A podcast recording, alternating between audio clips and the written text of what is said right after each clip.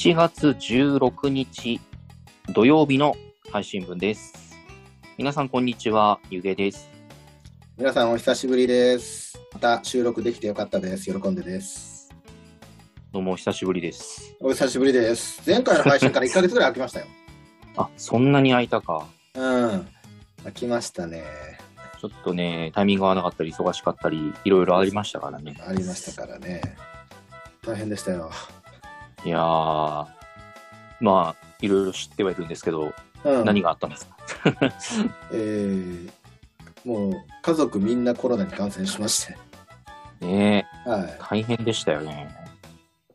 い。うん。だ今、9日目なんですけどね。うんうんうん。発症からね。まあ、10日間は家にいてくださいということでお医者さんに言われてるから、まあ明日でそれはまあ、なんとかね、クリアなんだけど、うんうん。うん。ちょっとまだあの咳がね、出るので、あのー本当にちょっと、収録中もこの配信分でもちょっとかなり咳が出て、お耳お耳汚しっていうんですかっけうん、おお聞き苦しい点があるかもしれませんが。息苦しい点があるかもしれませんけれども、すみません。まあ、あそれだけ収録したかったということでですね。ちょっとね、この、伝えたかったということでね。そうですね。お付き合いいただければと思います、はい。。はい。よろしくお願いいたします。よろしくお願いします。うん。ゆげさんもゆげさんでね、結構忙しかったですね。いやー、出張が2週続きましたね。そうですよね。大阪行って、その後、沖縄の離島の方行ったんですよね。沖縄の隣にある島に行きましたね。は 大変ですね。いいやー、過酷な環境でしたね。過酷でしたか。かまあ、大阪はね、別に大阪なんてうん何過酷も何もないんですけど、うんうんうんうん。あの、単純に移動が大変だった、疲れたなっていうだけなんですけど、いやー、南の島は大変でしたね。しかもスーツでしょ？スーツです。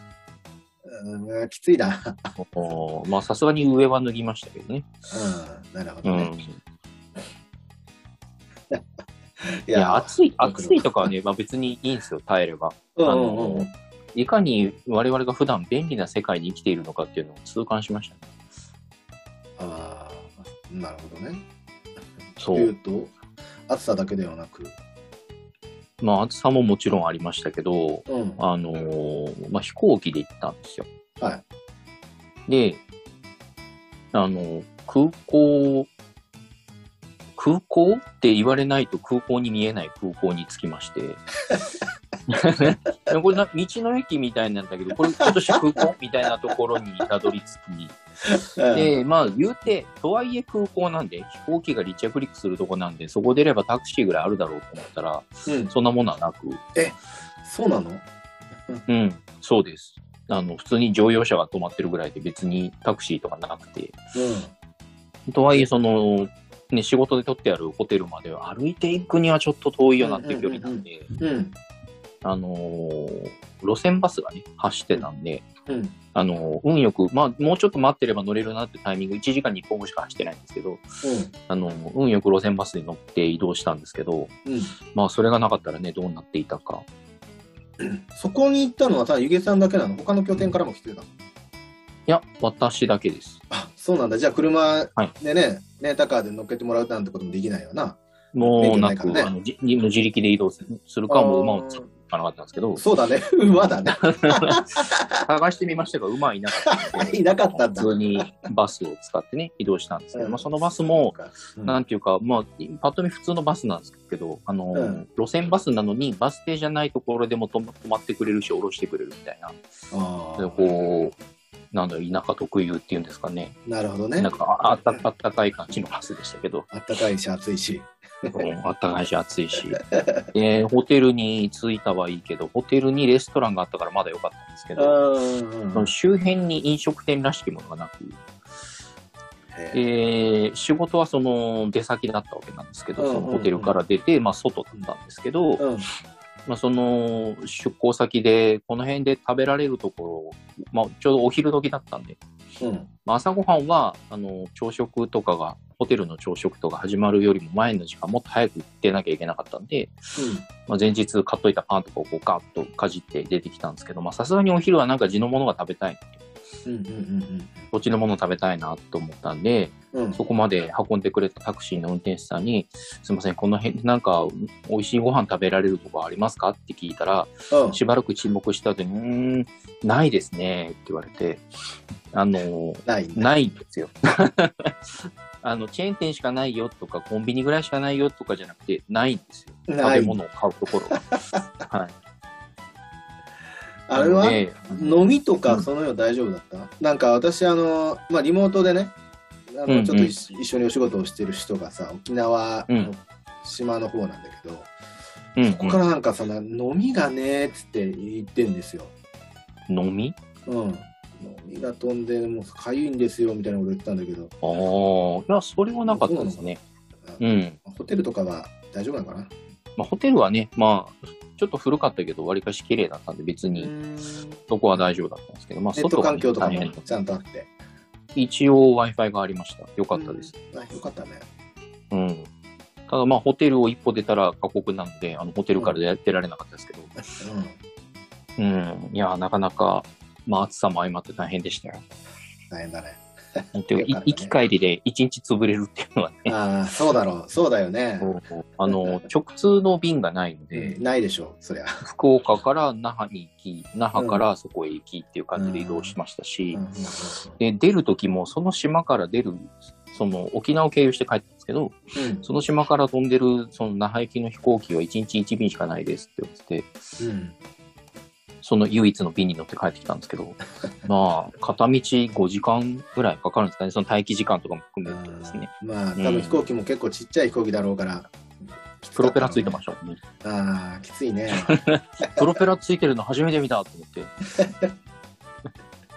すごい音して回るんですよね、プロペラって。お疲れ様でした。面白い旅でした。はい。うんそうだね。当然、海なんか入ってる時間はなく。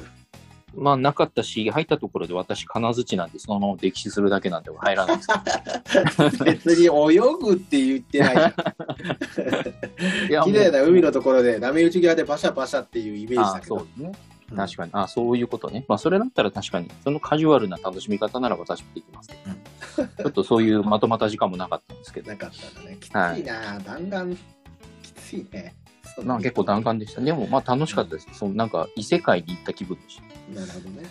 うん日大常と阪はね、大阪でうん日常なんか美味しそうなものを食べてたけど。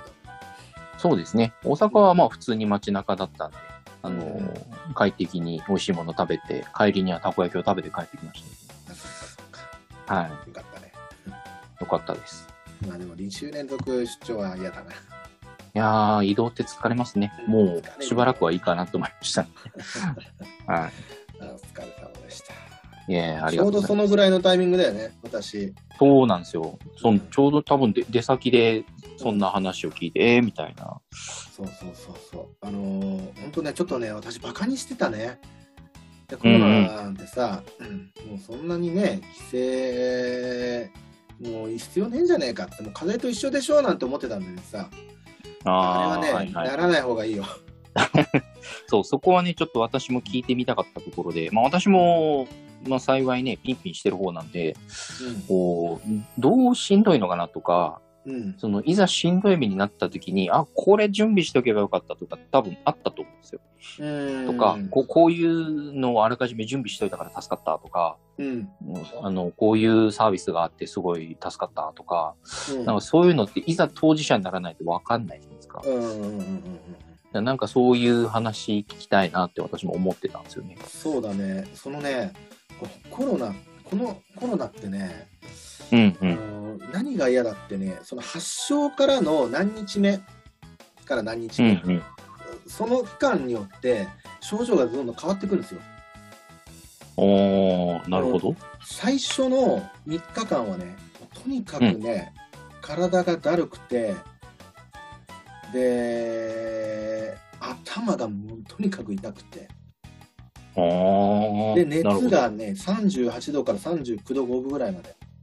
めちゃくちゃ出ますよね、はい、高熱。これが3日間ぐらいですね。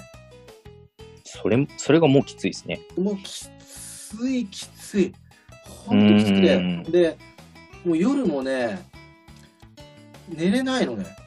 なんで寝れないのかっていうと、まあ、その暑い、うん、頭痛いっていうのもあるんだけど、体が重くて背中が痛い、痛くて、ほど。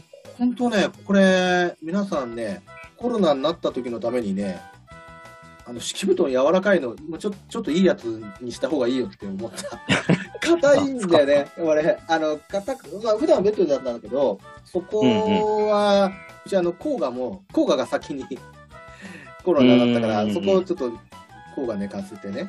俺は床で寝てたのよ、うん、床で そんな、まあ、床にあの、うん、布団引いてねうんうんうんうんうんで、それがさ、もうね、硬くって、はいはい。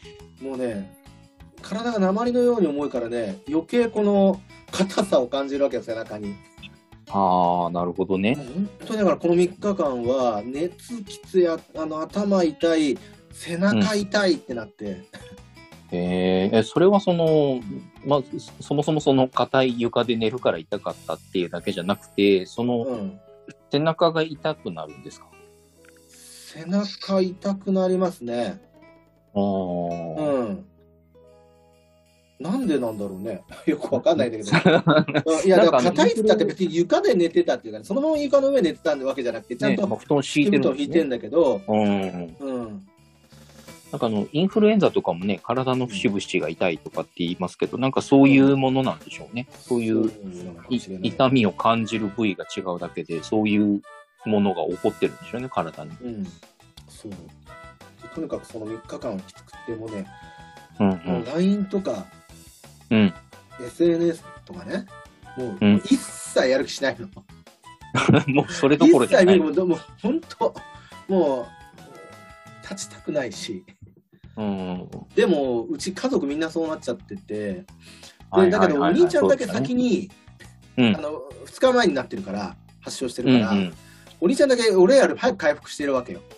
ああなるほど。だからご飯とか普通に食べたいでお腹空いたとか言い始めるでしょ、うん、そっかそっか。そう。だから奥さんとは私交互で順番でね、うん、もう作れる方がなんとか作って はあ、洗濯もしないといけないし。そうですね。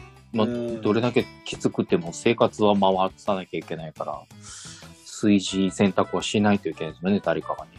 そう、本当それできつくて。でも、2日目にね、うん。何を思ったか、私ね、ちょっと頭、あの、年狂ってんじゃねえかなって自分でも思ったんだけど、うん、なんかやっぱりあの、気持ちで負けちゃダメだなと思って。ああ、そうね。病は気からって言いますから、ね、コロナのやつにね、俺の、この生きる力を見せつけてやんないといけない。俺の生きたいっていう気持ちを見せつけてやんないといけないなと思って。ああ、なるほど。まあ、意気込みは変えますけど。うん。で、まあ、甲賀がさ、ちょうどあの、うん、マック食べたいって言って、言って。マック、うん、マックをね。まあ、当然ほら、行けないから。あのー、そうね。うん。デリバリー頼んで。はいはいはい。玄関の前に置いてもらったんだけど、クレジットで買って。宅配で、うん、置き配してもらったんですね。はい。私あのコロナ2日目、うん、えー、39度ある状態であのビッグマック食べました ちょっとね、あのー、本当何を土地狂ってって思いますけど、よく食欲ありましたね。なんかね、その時一瞬、ここは俺はちょっと食っとかなきゃダメだみたいなね。ああ、生存本能なのかな。でも食っとかなきゃダメだでさ、あんなジャンクフード食っちゃダメだよね。うん まあカロリーの塊みたいな。まあね、うん、体にいいかっていうとそういう食べ物ではない。ない野菜入ってる、ね、そうそう。ちょっとでもほら、ガツンと気合を見せたかったコロナに対して。そうですね。パワーが欲しかったですね、きっと、ね。そうそうそうそう。うん、で、食べた時に、食べた後ね、うん、まあちょっと元気になってるわけです。実際、うんうんうん、気持ちが。俺な、俺、コロナ2日目で39度あって、ビッグマック食べてやったもんね、みたいな。だけどもう、その3時間後ぐらいにはまた苦しくなっちゃって。でしょうね。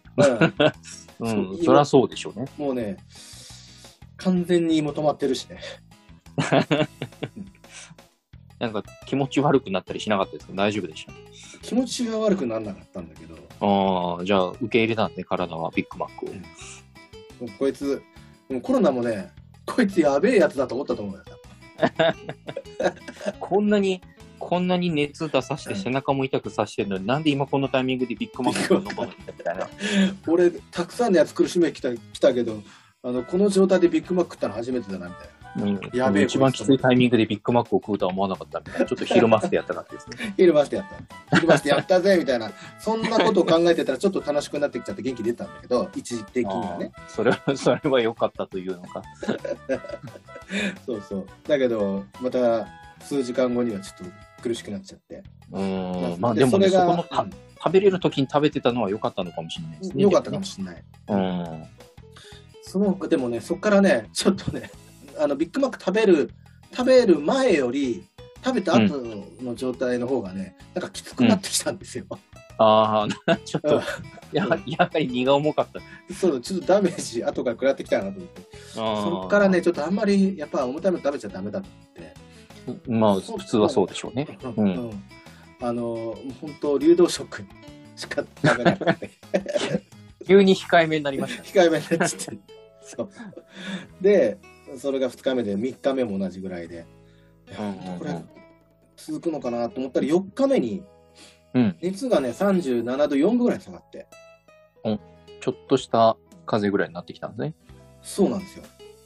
うんでもね、こうん。こがね、コロナが本当に怖いところなんだけど、うんうん普通さ風邪ってね、発熱のピークを過ぎると、で熱が下がるとともにねさまざまな症状って収まっていくじゃない、うん。まあ、病気ってそういうもんだろうなっていうのはわかります。でしょ？うん。もう全く別の症状が出始めるんですよ今度。4日目から、ね、治り始めてるんじゃないんだ、それ。違うんですよ、うんなんか、これからねいろんな症状を出すために準備期間みたいな感じ、うんうん、うん。で邪魔させないために熱出してるみたいな感じ、ああ。でねその4日目から咳痰、うんうんうん。息苦しさ。はいはいはいはこれが苦しいんだよね、い。ええうん、であと内臓が張ってる感じ。お腹がずっと張ってる感じ。うん本当ね筋肉と脂肪が本当ね、うんうん。もう凝り固まってる感じなんだよね。だからこうソファーに座るとさ、まあ、うん。当然こうゆったりと背をねもたれかけて、すあのソファーに座るじゃない？そうすると、はいはい。胸の筋肉とあと脂肪の重さでね、呼吸が苦しくなる感じなんですよ、え座ると苦しくなる。そうだから座りたくない。ソファーとか座りたくなくて、うん。もうなんなら立ってる方が呼吸は楽なのえ、そんななるんですね。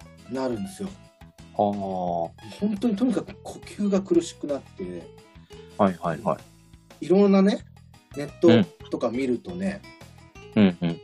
医療関係の人が書いてるようなね記事とか見ると、うんえーコロナ熱が下がってからの方がね危険なんだと、おー。ね、その呼吸系の異常、うんうんで重症化する人はうんうん。あの5日から7日あたりで呼吸困難とかね、言語障害とかが起こると。あそれを。医療関係の人はドカンというらしいんだけどね。その5ドカン。日目から7日目の呼吸困難とか、うんうんうん。そういう重たい大きいのがバーンと爆発するからドカンというらしいんだけど、はいはい。俺もやっぱり4日目ぐらいから息苦しさがあってそれがうん。こうドカンに向かってんじゃないかなっていう不安、はいはいはい。それは不安ですね。す調べちゃってね。うんそうそうそうそうそうあコロナ熱下がって終わりじゃねえんだとうんうんうん。4日目からが怖いんだと もうそれであのもう4日目からはもうだからずっとそんな感じですへえ。なんかイメージ的にこう、全部いっぺんに来るイメージがなんとなくあったんですよね。うん熱が出て、うん。体がだるくて、うん。咳が出て息苦しくてっていう病気っていうイメージで、ちょっと私もね、そんな情報をちゃんと集めてないからなんでしょうけど、でイメージでいたんですけど、段階踏んでくるのは嫌らしいですね。そうなんですよ。うん。本当それ本当ドカンになったらどうしよう。うんうんうん。怖くて、で、まあ、病院とかさあと保健所の、まあ、相談できる番号があるから、うんうん。まあ、そこに電話してさ、うん。あの今ちょっとやっぱ息苦しいんだけどつって。これがもっと激しくなったらちょっとどうしたらいいですかね、そしたしたらなんかまあ往診してくれる？医師を紹介ししますって、えーとうんうんうん。電話番号教えてくれて、はい。だからあのー本当にもう自分でさ意識なくなっちゃったりしたら呼吸困難になっちゃったら、もう妻に救急車呼んでねってうん。伝えてたんだけど、うんうん。その前の状態苦しいな苦しいなとか思い出したら思い始めたらもうそこに電話しようと思ってたわけ、紹介してくれるとか往診してくれるとああか、、もうその段階でね、うんいざそうなってからじゃなくて。こっちに病院行ってもさ見てくれないから、普通のう病院のね、ん。まあ、コロナ患者は、うん確かに。そうだから専門で往診してくれるところがあるから、うんそこに連絡をし取ろうということで、うんうんうんいつでもこうスタンバってたんだけど、まあなんとかね峠は越えて、まあ、今も咳は出てるんだけど、うんうん。うん、でその軌道を確保するのがまあいいんだということでね、うんコロナになってから私姿勢がすごく良くなりました。きちんと、こう、負荷をかけずにしっかり呼吸をしよそうそうそうそうそうそう。うと。うん。あの、ソファーのゆったり座らないという。はいはいはい。し ちゃんとしてね、ちゃんとしてね。呼吸がしやすい姿勢で日々を過ごすようになったんですね。そうですね。ああ。だからまあ、なるほどな4日目から、うん、4日目から7日目ぐらいかな。うんうんうん。ちょっと呼吸苦しいなって思って、いうん、息しづらいなって思ってたのはね。ああ大変でしたね。まあな、なんか聞くところによると、そこからその、ね、他はなんともないんだけど、咳だけコンコン出るみたいなのがね、人によっちゃ一月ぐらい続いたりとかっていうのもあるらしいじゃないですか。そう、みたいなね。後遺症でしょ？うんで、私なんか特に元から咳喘息で、うん。弱いから。ちょっとね、うんき。ついですね。そう。まあ、咳喘息だから、こういうこれ慣れてんだけど、うんうん。うん。その、でも、まあ、土管の、んあの、何？期間は、ちょっと過ぎたから、ちょっと安心してんだけどね。まあそうね、一安心ですね。うん。うん。そう。だからもう、今週も、あのー月曜日からうんうん。仕事してますし。あうんまあ意外に復帰は早かった。うんうんうんそうですね。咳は出出るけどね。うんうんうん。まあ体を動かせるし、頭も動くし、手も動かせる状態にはなったんですね。うんなった。よかったよかった。うん。うん。あの、家族もみんな、同じ目標で。うんまあでもまあ、ですね。大人はね、あの、ちょっと内臓系がね、うーん。だからなんかちょっと脂っこいもの食べると、もうずーっと持たれる感じ。うんんまだちょっと内臓は本領を発揮できてない感じですね。そうなんです。それなのに今日まうんたあの、甲賀がマック食べたいって宿題すごい頑張ったら、勉強すっごい頑張ったら昼マックにしてって言ったからさ、ああ、マックはご褒美だもんな。しょうがねえ、それは。あマック食べちゃいまし食べちゃう、食べちた。ゃう。あでも今日はビッグマックじゃなくてね、ううんん。でマックじゃなかった月見バーガーみたいな食べました。あああ、なるほどね。はいはい。エッグチーズバーガーとかあの辺かな。そうそうそうそう、エグチです。うんエグチか。まあ、うんビッグマックよりは、ビッグマックよりは軽いかもですけど。うん。そうだね。結構、あれですね、喜んでさん内臓に厳しいですね。あ内臓、うん、厳しい。内臓に結構スパルタしますね。そうだね。そう、生きる力見せつけてやんないといけない。いいから食えっつって。すげえ疲れてる時に、うわ、脂っこいの来たって多分、あの、胃とか、うん。あの、肝臓とか思ってると思いますけど、まあ、つ強く生きてほしいですね、内臓の皆さんに。そうだね。まあだから、まあ、冒頭でゆげさんが言ったさ、まあ、コロナになる前の、なまあ、なったら時に、うんうんこうした方がいいですよっていうなんかアドバイスがあればっていうことを言うのであれば、うんうん。姿勢を正す。あの敷布団はできる限り良いものを。こう、ふかふかのものをね、背中が痛くならないやつ。そうだね。あとね、やたらとネットで情報を検索して不安にならないっていうことかな。あー、まあでもね、どう、なんか楽になる方法ないのかなとかって、うんこれっていつまで症状つぐ続くのかなって思うと調べちゃいますよね。調べちゃう。調べちゃう。うん調べるとね、どんどんどんどん不安になってくるから。で、まあでも5日から7日あらかじめがすっごい怖いから。まあ、あらかじめ調べておいて、正しい知識を身につけておいて対策をするっていうのは大事かもですけどね。そうですね。ねいざそうなってから調べると、もうただただ不安なだけですもんね。うん。うん。そうそう病気でね、気持ちも弱ってるところだから。そうなるほどね。。ふかあとあの布団買い物できないからとさ、ああ、確かに。もうすべてネットスーパーで買い物になるからね。普段からもうネットスーパーとか、うんうん。買い物の仕方とか覚えてああ、慣れといたらいいですね。。うん。あとは、あと子供がね、小さい場合ね、家族子供がいるうんうんうん。回復後はね、ただの長期休暇だから。あの家遊び考えておかないと。ああ、確暇かに。暇って始めるね時間を潰すかっていうね。もう本当、外出れないから、ですよね。いくら元気でも出れないもんは出れないですもんね。出れないですからね。うんまあ、私、コロナ、この期間中にね、あのマリオカートめちゃくちゃ上手くなりましたからね。マリオカートめちゃくちゃ速くなったのと、あとあのー戦隊ヒーローの歌めちゃくちゃ覚えました。YouTube で戦隊ヒーローのライブを見ててさ、へえ。1時間半ぐらいのやつをね、はいはいはい。めちゃくちゃ盛り上がるんですよ、それが。ああ、まあそうでしょうね。うん主題歌って全部盛り上がる曲が使われてますからね。デカレンジャーとかもさ、実際歌ってるやつら、あのボーカルとギタリストのペアなんだけど、うんうん。もうめちゃくちゃ盛り上がっちゃっ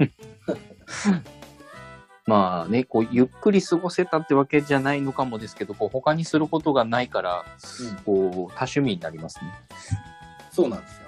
うん。趣味の幅が広がっちゃう。広がっちゃう。暇つぶしはもまあ、ずーっとマリオカートとか、ヒーロー戦隊のライブ。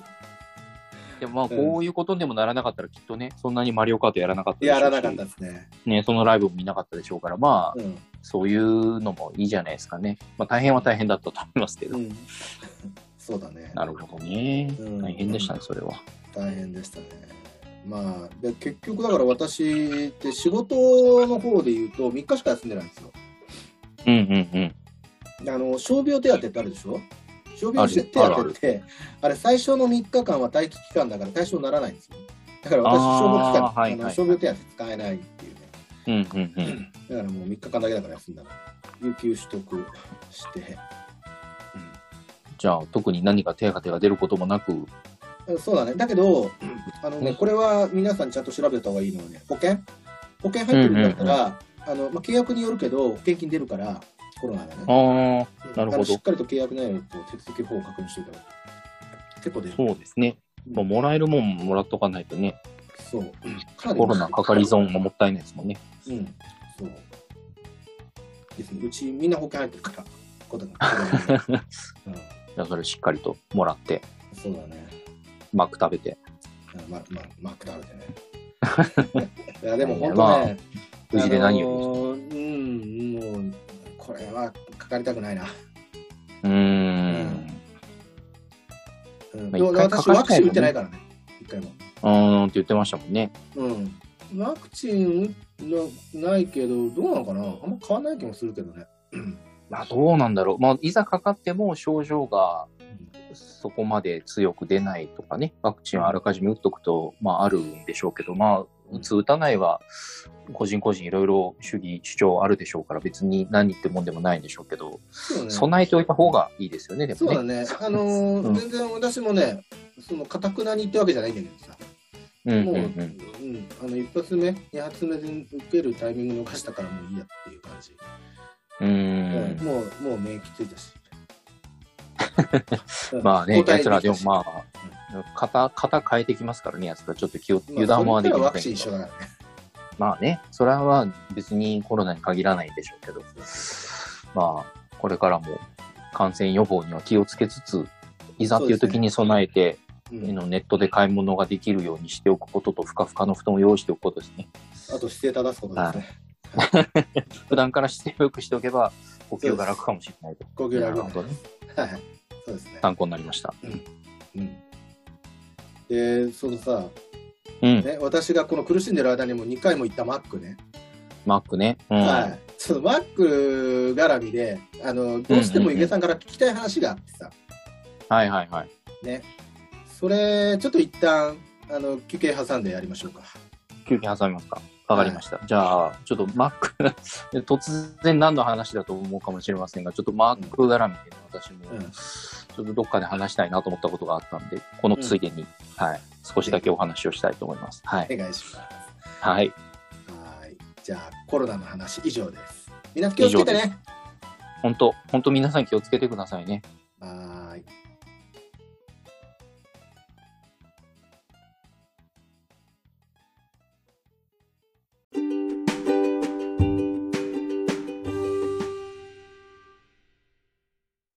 三角定規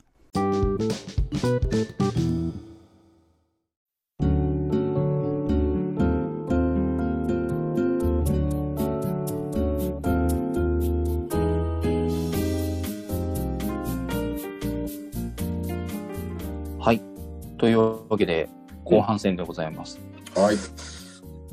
はい。えー、まあなんかいい感じに話を振っていただいたんで、Mac の話をしようと思うんですけど、はい。あのまあ、Mac に皆さん、どうですかね嫌いって人はあんまいないんじゃないかなと思うんですけど、うんあの、体に悪いからあんま食べないようにしてるとかはあるかもですけど、いざ食ったらうまいとは思うんですよ。うまいね。はい。まあ、どこに行っても同じ味がする、安心して食べられる、なんなら世界中どこに行ったって食えるんうん。みんな大好きだと思う。私も好きです。あの、うん月に1回ぐらい食べますけどもね。はいはいはい。はい。まあ、そんな Mac の、に絡んだ、あの、映画があったんですよ。で、そのちょっとね、映画のご紹介っていうのかな、はい、を軽くちょっとしたいなと。あの、ぜひね、これ、見てみてほしいなと思う映画だったので、ちょっとこの機会に触れておこうかなと思ったんですけど、はいあのー喜んでさん、マクドナルド、まあ、ハンバーガーのマクドナルドのうん。創始者というか、創設者というか、創業者というか、で、誰だかご存知ですか？えーっとね、知らないです。マクドナルドさんじゃない。まあ、なんちゃらマクドナルドさんかなって思うじゃないですか。ははい。あの、レイクロックっていう人なんですよ。レイクロックさんっていう方がいらっしゃいまして、うん。厳密に言うと、マクドナルドを作った人ではないんですけど、そのマクドナルドを今の形にした人、この世界中にフランチャイズして、こう、で、規模をでっかくして成功させた人、その事業を成功させた人が、レイクロックさん。実業家彼は、そうです。まあ、起業家、実業家っていうんですかね。うん。で彼はわ自身のことをこのマクドナルドのファウンダーだと、創業者だと言ってるんですね。まあ、言っていたというか、もうもうご存命ではないと思うんですけど、はい。という方のお話で、ファウンダーっていう映画があるんですよ。うん。ファウンダはい。ー。現代ではザ・ファウンダー。で、放題だとファウンダー、ハンバーガー帝国の秘密っていう、まあ、あの、日本に入ってくるとなんでかちょっぴりタイトルがダサくなるお決まりのやつですけど、そうだね。ね。はい、まあ、ファウンダーという映画がありまして、うんまあ、これがその1954年のアメリカを舞台にした話で。まあ、今、今で言う我々の知るマクドナルドがいかにしてできたのかっていう話なんですよ、ざっくり言うと。うんうん。で、これがね、なんて言うんだろう。あの、多分、その、この映画を見たときに自分が置かれている状況だったり、まあそれは、まあ、例えば年齢だったり、家族がいるかいないかとかももしかしたらあるかもしれないし、もうどんな仕事をしてるかとかね、どんな役職で仕事をしてるかとかによって、ひょっとして見え方違って見えるんじゃないかなって思う映画なんですよ。うん。まあ、その、まあ、舞台はその1950年のアメリカなんですけど、うん。この、まあ、主人公は先ほどのマクドナルドの創業者であるうんレイクロックさんなんですけど、うん。まあ、当時は、あのーミルクセーキを作る機械、まあ、ミルクセーキをこう攪拌してこう作る機械を作って売ってた人なんですよ。別にハンバーガー屋さんとかじゃなくて。うん。で、まあ、それをこう作って、こう、セールス、セールスマンとしてそれをアメリカのあちこちで売って回るって、まあ、そんななんか儲かってるわけでもない感じの、こう、実力はあるんだろうけど、いまいち冴えない感じのセールスマンみたいな人だったみたいなんですよね。うん。で、まあ、ちなみに主演はマイケル・キートン。えー結構あの脂っこい顔したおじさんなんですけど、うんはいはいはいはい。あのバットマンとかやってたこともありましたね、マイケル。うんうんうんまあ、この人、まあ、またこのマイケル・キントンがいい芝居するんですけど、まあ、それはちょっと置いといて。で、まあ、その、そんなある日、まあ、この、なかなかこう、まあ、ぼちぼち売れはするほど、売れはするけど大成功とまではいかない、このミルクセーキを販売する営業の日々を送っていたある日、あの、うん突然ですね、うん。8台ミルクセーキのマシンが必要だっていう注文が入るんですね。うん。で、そんなにいっぺんにそんな台数を注文されたことがなくて、うん。あのー普通ね、あのーそういうなんかファーストフード店というか、そういうレストランとかで注文するって言っても、まあ1台、2台なわけなんですけど、うん。それが8台くれと、いっぺんに。一体どんなすごい店なんだと、これはもう自分の目で見に行かなくちゃっていうことで、まあ、この機械を積んで現地に見に行くわけですよ。そうすると、あのーまあ、決して大きくはないレストランみたいなところに人がごった返してて、うん。あのーまあ、ハンバーガーショップってね、その当時もいろんなものがあったみたいなんですけど、あのーハンバーガーショップ自体別に珍しくはないんですけど、そこのあのミルクセーキを注文してきたハンバーガーショップは人がごった返してて、かといって店舗自体は大きくなくて、うん。でみんな思い思いにその受け取ったハンバーガーを駐車場だとか公園だとかに持ってって食べてるわけですね。うん。で人の波が途絶えることなく、あ、なんだこのお店って言って、うん。で、また試しにハンバーガー頼んでみるわけですよ。で、ハンバーガーとドリンクとあとポテトかな？なんか頼んでたんですけど、で頼んで30秒ぐらいでポンと出てくるんですよ。はい、お待ちしました。お,、ま、お待ちどうさまですって出てくるんですけど、うん。その間30秒、あの、驚きの速さで提供されるハンバーガーだったんですね。当時そのハンバーガーショップというかそういうジャンクフード店というか、なると、あのまあ、ハンバーガーだったり、ホットドッグだったり、まあ、いろんなものが売ってあって、うん。でまあ、アメリカっていろんな食べ物のサイズ大きいんで、まあ、ハンバーガー、ホットドッグもでかくて、うん。で注文して出てくるまでもちょっと時間がかかって、うん。でまあ、店舗、お店の中で食べるんであればそこでずっと待たなきゃいけないし、で外で食べるにもなんかでっかいプレートで渡されて、そのプレートをどこに捨てよう、どどこに返そうかみたいなめんどくさい手間があったりとかいろいろあったんですけど、うん。そこの人の波の途絶えないちっちゃなハンバーガーショップは、うんあの、紙袋で渡されて、うん。うん。あの、フォークもナイフもついてない、もう、まあ、あとは食べ終わったらまるで捨てるだけみたいな売り方をしてたんですね。まあ、なんて画期的なんだと。うん。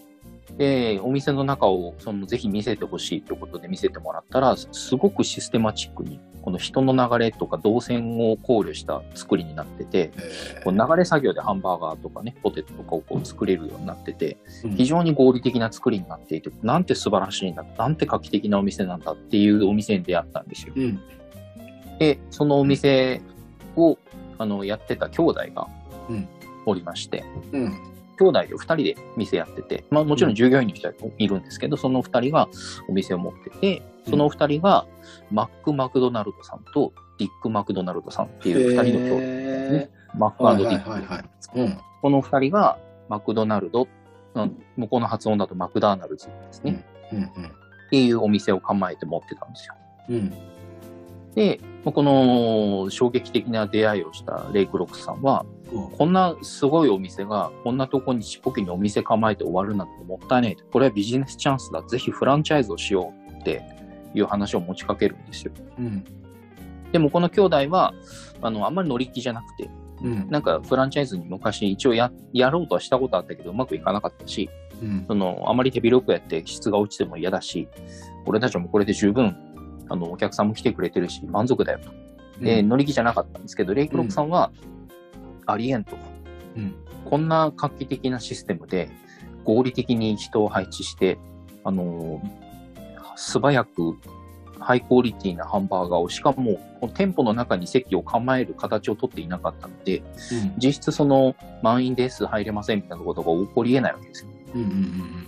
ものすごい回転率で回っていって、うん。あのーこんなすごいシステムのあるお店がここで終わってフランチャイズもしないで終わるなんてありえないと、もうこれビジネスチャンスだ、どうしどうしてもフランチャイズしたいっていうことで、彼は強くそれを推していくんですね。うん。で、まあ、そのマクドナルド兄弟と組んで、うん。そのフランチャイズを進めていくんですけど、うん。あのーまあ、最後まで話すとね、面白みがないかもしれないですけれど、この、まあ、結論どうなっていくのかというと、このレイクロックさんがうん。マクドナルドを乗っ取ります。なるほどね。はい。あのー最終的には、もうこの経営権とか、お店の名前の権利とか、もう全部買い取って、このレイクロックさんがマクドナルドの創業者になります。うん、マクドナルドって名前残すんだね。そう。で、そのマクドナルドって名前にすごくこだわりがあったらしくて、うん。その、レイクロックさんって、な何系っつったら、チェコ系のアメリカ人？で、そのクロックって名字もあんま馴染みがないですよ。うんアメリカでも。だから、うん例えばクロックバーガーとか、うん。こう、っていう名前にしても、こう、いまいちこう馴染まない。うん。でところが一方、マクドナルドは、当時のアメリカの、その大人から子供までみんなに馴染みのある。名前だったんですね。うん。っていうのが、あのーとある童謡があるんですよあるね、大マクダーナウンスファーダーファンでしょ。そうそうそうそう、あれ、まあ、日本だとね、愉快な巻き場って名前になってるんですけど、うん。あの、オールドマクドナルドハダフォファームでしたっけ、うん。あの、マクドナルドおじいさんが巻き場を持ってて、そこに動物たちがいて、みたいな童謡が昔からあるんですけど、うん。まあ、そこのマクドナルドっていう響きは、やっぱ当時、大人から子供まで誰もが耳にしたことがあって安心感を覚える音の響きだったわけですよね。うん。で、それが店の看板になって、アメリカ中にあるっていう状態になるためには、その名前がいいんだと。うん。っていうので、彼はどうしてもこの、まあ、そのシステムがすごかったっていうのも、その画期的にアイアイデアでお店を回してるって、そこのシステムもすごかったんですけど、その名前にもすごくこだわりがあったようで、そのマクドナルドを全国展開するんだと、アメリカ全土に広げるんだっていう野望、野心を抱いて、これを推し進めていったんですね。だから、こう、見ようによっては、だってマクドナルド作ったのってレイクロックさんじゃないんでしょと。うん。うん。マクドナルド兄弟がいたのに、ねこの人がね。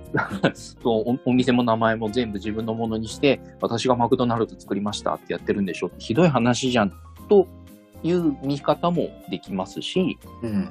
でも方や、あの、ビジネスとはこういうものだと。アメリカンドリームとはまさにこういうものだと。この、商売をする、儲けを出すっていう観点からいくと、うん、レイクロックさんは何も間違ってないんですよ。うん。正しいことをしてるんですよね。その人道的にどうだとか、こいつひでえなっていうのは、まあ、それはそれで人道的な話、人情の面で言うとそうなのかもしれないんですけど、うん商売として何をするのが正しいのか、商売としてどういうことをすれば当たるのかっていう着眼点、目の付けどころであったりとか、うん。この人とのコミュニティの築き方だったりとかっていうところが、やっぱり優れてるものがあって、うん。それもあって、今我々が日々街で見かける子供たちも大人たちもみんな大好きマクドナルドは存在してるのはこのレイクロックさんの手腕があったからなんですよね。うん。うん、っなるほどね。ていうお話の映画、ファウンダーというのがありまして、正直私もあの知らなかったんですよ、そんな歴史があるのって。うん。マクドナルドさんが作ったハンバーガーが 今も脈々と名前が受け継がれて我々の元に届くと思っていたので、うん。まさかそんな衝撃的な裏話があるなんて知らなくて結構ショックだったんですよね。うんじゃあ、あれなんだね。うんうんあの、ファーストフードっていうのはさ、うんうん。なかったんだね、それまであんまり。そう。このマクドナルドが走りだったらしいです。うん。いや、それが画期的だったんだ。画期的だったものを世に出したのがこの人なんだ。そのシステムを。そうそうそう。まあうん当時その流れ作業、なんかフォードとかの車のうん組み立て作業とかの中でこのなんか流れ作業とか取り入れられ始めた時代だったらしくて、まあそれをこのハンバーガーの作る工程にも取り入れようとしたのがマクドナルド兄弟で、うん。うんで、これはすごい。これは全国に広めて、もうビビッグビジネスチャンスだってやって広めていったのがレイさんなんですけど、うん。そう。まあ、そのレイクロックさんの、まあ、なんて言うんでしょう、電気映画とでも言うんでしょうか。うん。マクドナルドがいかにして今の形になったのかっていうのを、まあ、知れる映画なんですが、結構その人情的な面で見ると、はマクドナルドさんかわいそうっていう気持ちにもなる。うんまあなるけどね、やっぱこれだけ世界に広まったんだもん、この人のおかげだよね。そうそうそう。だからディ、ックとマックはそれを望んでたかどうかは知んないけど。そうですね。決して望んではなかったと。まあ、そのディックさん、マックさんが、じゃあ最後、どうなっちゃったのかっていうのは、ぜひ本編見てみてほしいんですけど、うんああのーのでも、それ、この人、あれだよね。あの、その30秒でマックが出てきて、うん、ハンバーガーが出てきて、それに普通驚いて終わりじゃない。すげえな、この店。そうですねそ。れで中を見て、うんそのシステムを見て、っていうのが、そこが違うんだろうな、やっぱり。そうですね。まあ起業家としてやっぱ、こう、勘どころが良かったっていうかね、うんあの、これは商売になるぞ、お金になるぞっていうところの、このスピード感とかっていうのはすごかったんでしょうね、やっぱり。で、ミキサーを8台は何に使ったの、マックシェイク。あ、マックシェイク。あ、そうそうなんだ。へまあ、当時は、ミンチでも作んなかったもんさ。まあ、当時はあの生のね、ミルクを使って作ってたらしいんですけど、それもこの合理化を進めていく中で粉ミルクを使おうとかっていう話が、あの、劇中でも出てくるんですけど、マック、うんマクドナルド兄弟はそれには反対するんですけど、うん。あの、より経済的により効率よくマックシェイクを作って提供するためにっていうことで、レイさんがそれを無理に押し通すシーンがあったりとかするんですけど、まあ、そういったところでも、このマクドナルド兄弟の理想と、このし商売として、より大きく成長するためには、この選択が正しいんだっていう、このレイさんの主張とのぶつかり合いうんだったりとか、なるほど。ね。まあその進め方ったんだろうな。うん、そうですね。もしかするとちょっと変わったのかもしれませんが、まあ、そんな、その、どっちが正しいっていう目線で見ると、どうしたってマクドナルド兄弟がどのシーンもかわいそうに映ってくるんですけど、うん。うんビジネスとしては確かになって思わされる、そんな映画でして、私も見たときは、果たしてこの映画を見て、このマクドナルド兄弟の境遇を見て、明日から美味しくマック食べれるんだろうかと思いましたけど、食べれましたね。食べれますか？私も食べれる自信ありますよ。あ、マックうめえな、やっぱ。うん。どんな境遇でも、俺はマックは食べれる自信ある。いやー、ほんとね、この、まあ、映画の、まあ、ちょっとした裏話としては非常に面白いなと思ったのが、うん。あの、マックは、まあ、このマクドナルドは一切協力してないんですよ、この映画。うん。